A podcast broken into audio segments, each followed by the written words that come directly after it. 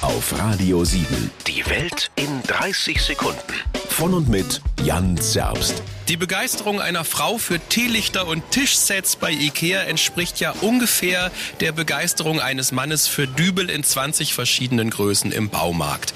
Das macht einfach glücklich. Da schnappst du dir am Eingang den Wagen, bei dem immer ein Rad klemmt, sodass du ständig abdriftest. Und so eierst du durch die Gänge auf der Suche nach der beidseitig abklemmbaren 34er Klapprosette mit der Kupfernippellegierung. Und so eierst du vorbei an den Bewegungsmeldern, sodass im ganzen Gang die Lampen angehen, an den Kindern, die alle die Klingeln ausprobieren. Und schließlich findest du zwar keine Klapprosette, aber kaufst ein Planschbecken, ein Pinselset, Holzleim, eine Regentonne und ein Gartenhäuschen. Ja, sowas kann man ja immer mal brauchen. Radio 7. Die Welt in 30 Sekunden. Jeden Morgen kurz nach halb acht und jederzeit zum Nachhören Auf radio7.de.